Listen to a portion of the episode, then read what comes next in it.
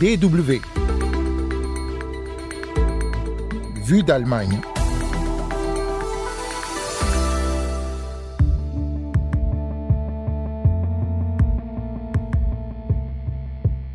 C'est une simple lettre qui n'existe même pas dans l'alphabet cyrillique. Le Z est devenu le symbole de la guerre de Vladimir Poutine en Ukraine. Il est question d'interdire son utilisation en public en Allemagne, mais ce n'est pas si simple.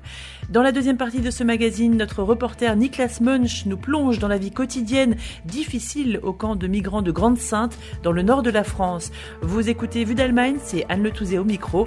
Willkommen et bienvenue.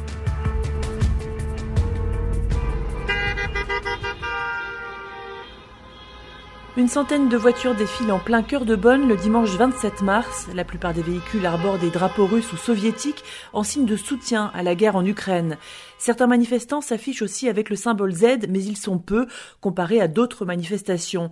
Sans doute parce que les autorités régionales de Rhénanie du Nord-Westphalie ont brandi la menace de poursuivre toute personne qui porte ce symbole en public.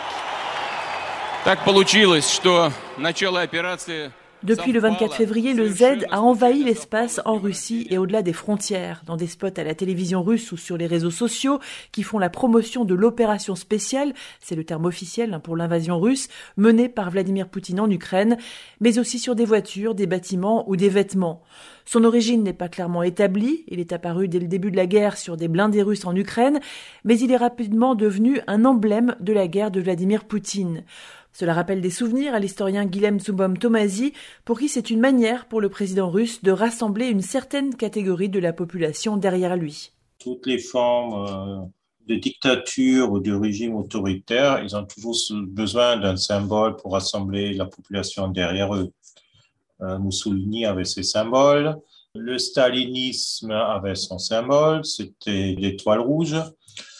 Est-ce que le Z, il y a aussi d'autres qui disent ça démontre la croix gammée cassée? S'il essaie de trouver une forme de rassemblement, c'est euh, de rassurer les gens qui ont entre 30 et 60 ans. C'est une forme d'agression et d'agressivité pour rassembler ces gens-là derrière Poutine et, qu'il n'y aura pas un virus euh, démocratique dans cette couche ou dans, cette, euh, dans ce milieu-là. Malgré l'interdiction de la chaîne russe RT, le Z est apparu ces dernières semaines également en Allemagne, dans des manifestations, mais aussi sous forme de tags sur une église en Bavière ou sur des voitures de réfugiés ukrainiens. La police enquête pour définir s'il s'agit d'actes qui pourraient relever de l'article 140 du Code pénal allemand. C'est également sur cet article qui menace de poursuite pénale toute personne qui fait l'approbation de crimes que certains lenders ont avancé la possibilité de traduire en justice toute personne qui utilise ce symbole dans l'espace public ou sur Internet. Explication du professeur Christian Tomouchat, spécialiste du droit international. Le Z qu'on porte sur ses vêtements, c'est un symbole, c'est un signe d'approbation de la guerre conduite en Ukraine par la Russie.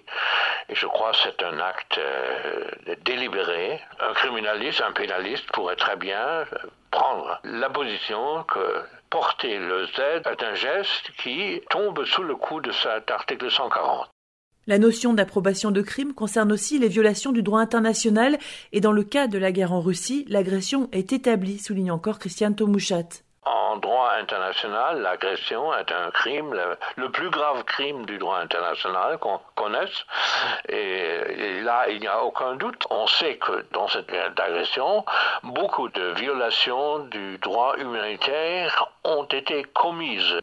Bombardement des civils, des, quartiers résidentiels, euh, attaques contre des hôpitaux, tout ça, ce sont tous des violations du droit humanitaire, donc des actes criminels qui sont passibles de peine selon le droit euh, allemand et international.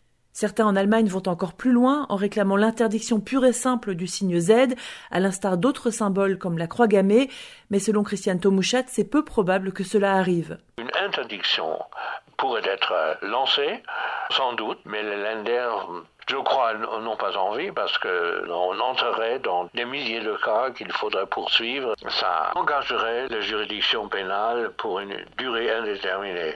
Le gouvernement du Land de Rhénanie du Nord-Westphalie a confirmé qu'il n'avait pas l'intention d'interdire le symbole Z. Les obstacles juridiques sont trop élevés. Cela n'empêchera toutefois pas les tribunaux régionaux d'examiner au cas par cas si l'utilisation du symbole fait la promotion d'une guerre contraire au droit international. Comme beaucoup d'autres en Allemagne, l'historien Guilhem Zumbaum-Tomasi considère pour sa part que le débat de l'interdiction n'est pas la priorité actuellement. Quand j'entends que hier, l'Europe, la communauté européenne ne peut pas se mettre d'accord qui accepte de prendre des, réfugiés ukrainiens, euh, là, c'est là où je me dis, toute cette discussion de Z, c'est une fausse discussion. On a des discussions qui sont beaucoup plus euh, utiles, nécessaires que euh, cette histoire de Z.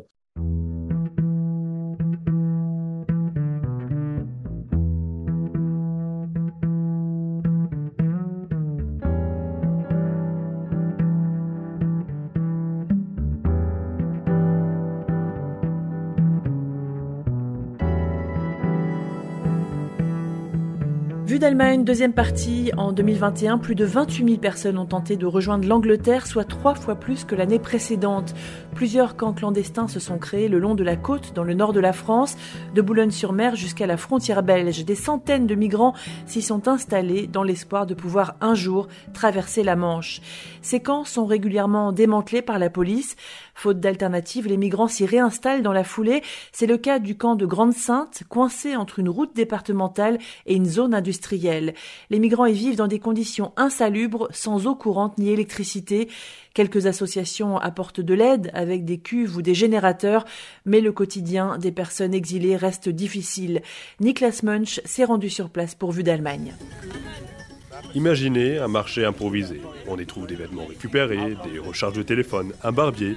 Chacun essaye d'améliorer son ordinaire. Ahmad est coiffeur. On vient ici à 8 heures, juste après le petit déjeuner, et on reste jusqu'à 16 heures. Moi, j'ai du matériel, tout le monde apporte quelque chose. C'est juste humain, on s'aide. On n'a pas d'endroit pour vivre une petite vie. Juste en face, les migrants ont installé leur tente sur des rails désaffectés. Abbas a la vingtaine, il vient du Kurdistan irakien. Sa hantise, c'est la nuit, il faut se protéger du froid. C'est très compliqué, je n'ai qu'un sac de couchage et quelques vêtements. Et aussi quelques bougies. C'est pour la nuit, parfois il y a du vent et il pleut. Pour cuisiner et se réchauffer, les migrants n'ont pas d'autre choix. Il faut brûler du bois dans des jantes pneus ou des barils. Quand le vent souffle, ça arrive souvent que les tentes prennent feu. Je l'ai déjà vu il y a à peu près 4 ou 5 fois. La réalité du camp, c'est aussi l'insécurité. Il y a parfois des tensions entre ethnies, surtout la nuit. Il faut éviter les agressions et se méfier des passeurs mal intentionnés. Pour les femmes, c'est encore plus difficile. Une d'entre elles est en train de remplir un bidon avec de l'eau. Elle est une des rares femmes présentes dans le camp. Elle a quatre enfants, dont une adolescente d'une quinzaine d'années. En tant que femme, je ne me sens pas en sécurité ici. Par exemple, quand je veux aller aux toilettes. C'est dur, on n'a pas de douche ni de toilettes. On n'est pas en sécurité. On ne connaît pas tout le monde, il y a beaucoup de gens. Hier, j'ai construit des toilettes et des douches ambulantes dans les bois. Un peu plus loin, Khaled essaie de se réchauffer autour d'un feu. Il a 37 ans, une barbe de trois jours bien taillée et un sourire attachant. Comme beaucoup d'Afghans, il a fui son pays et les talibans l'été dernier. Il vient de passer trois mois en Italie. J'ai travaillé pour les Américains comme officier de sécurité. Mon frère a aussi travaillé pour eux pendant cinq ans comme traducteur. Ça fait sept mois qu'il est mort. Maintenant, il veut rejoindre son autre frère en Angleterre. Ici, dans le camp de Grande-Sainte, beaucoup de migrants ont déjà essayé de monter sur un camion ou dans un bateau. Khaled a traversé tant de pays, la Manche ne lui fait pas peur. Parce que pour moi, toute la vie est dangereuse, que ce soit en Afghanistan ou en fuite. Tout est dangereux. Le passage est aussi dangereux. Beaucoup de migrants ici viennent d'autres pays en Europe, notamment d'Allemagne. L'Allemagne d'ailleurs, qui n'a accepté qu'une demande d'asile sur dix déposée par des Kurdes l'an dernier. Pour ces personnes déjà enregistrées en Europe, l'Angleterre est le dernier recours. Ce n'est plus l'Union européenne. Ils peuvent donc retenter leur chance. C'est aussi le rêve de ce jeune Kurde iranien. Il est arrivé ici il y a deux mois. En Allemagne, je n'ai pas obtenu de papier. Je n'ai pas pu travailler. Je suis resté bloqué pendant cinq ans. Je ne peux pas récupérer mes papiers iraniens, c'est impossible. Maintenant, je veux aller en Grande-Bretagne, sans passeport, sans travail. Beaucoup de personnes viennent d'Allemagne et veulent aller en Grande-Bretagne parce qu'ils n'ont pas obtenu de papier. Contrairement aux migrants à Grande-Sainte, les réfugiés ukrainiens sont accueillis les bras ouverts partout en Europe. Pour la France, hôtels mis à disposition, les voyages en train gratuits et une vague d'hospitalité. Deux poids, deux mesures. C'est aussi pourquoi se rassemblent tous les mercredis des sans-papiers à Lille. C'est la plus grande ville de la région. Ils réclament eux aussi leur régularisation. Leur porte-parole, Roland Diagne, lui-même d'origine sénégalo-guinéenne, dénonce un racisme qui ne dit pas son nom. Nous félicitons en disant bravo pour l'accueil effectivement de, de ces réfugiés de guerre, mais nous disons en même temps que nous sommes ahuris qu'il y ait effectivement une ségrégation, parce qu'il y a d'autres réfugiés de guerre venant de d'autres pays qui sont tous victimes de, guerre, victimes de bombes.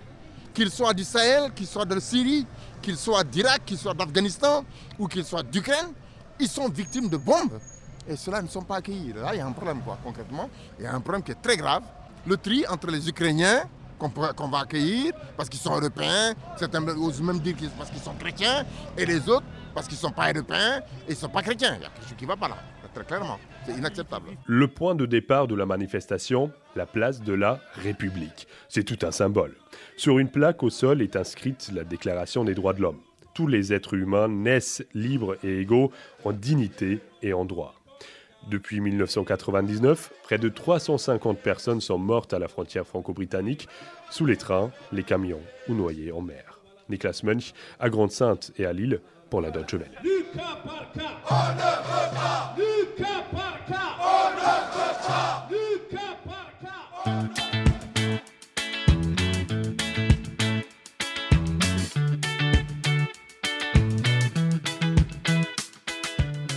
Et c'est déjà la fin de Vue d'Allemagne. Merci à toutes et à tous d'avoir suivi ce magazine. La semaine prochaine, vous retrouverez Hugo Flotatalon. D'ici là, portez-vous bien. Tchuss